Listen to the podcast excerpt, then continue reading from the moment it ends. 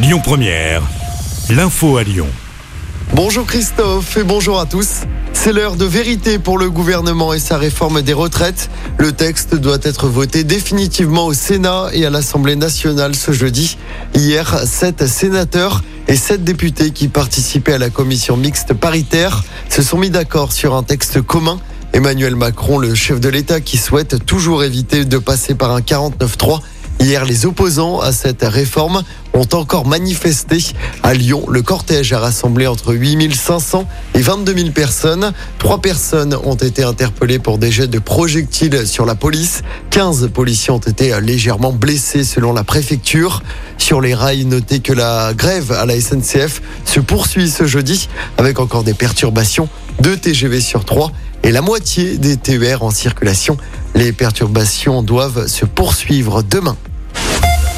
Dans l'actualité locale, les suites de l'enquête sur cette histoire sordide à Lyon. Une employée de l'hôpital de la Croix-Rousse est soupçonnée d'avoir diffusé sur les réseaux sociaux des images de la morgue de l'hôpital. Elle a été interpellée et placée en garde à vue en début de semaine. Même chose pour son ancien compagnon. Je rappelle que l'employé avait été suspendu de ses fonctions lundi par les hospices civils de Lyon. Les investigations se poursuivent. Le Vélove Cargo arrive dans la métropole de Lyon dès aujourd'hui.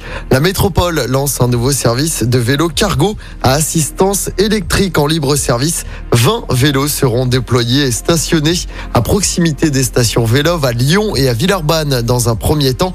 À la différence des Vélove, les cargos à Vélove doivent être pris et reposés au même endroit. L'expérimentation va durer pendant un an. Les vélos sont disponibles de 7h à 22h au tarif de 8 centimes d'euros par minute. Ils peuvent être loués directement sur l'application Vélove officielle. En football, sans surprise, le Real Madrid s'est qualifié pour les quarts de finale de la Ligue des Champions.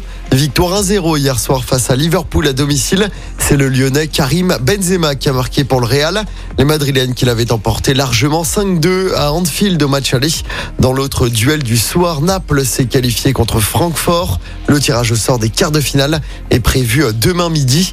Et puis c'est aujourd'hui à 14h que Didier Deschamps, le sélectionneur, dévoile sa liste pour les premiers matchs de l'équipe de France depuis la Coupe du Monde au Qatar. L'équipe de France affronte les Pays-Bas le vendredi 24 mars et l'Irlande trois jours après. C'est dans le cadre des éliminatoires à l'Euro 2024. Et puis en basket, nouveau match d'Euroleague pour l'Asvel.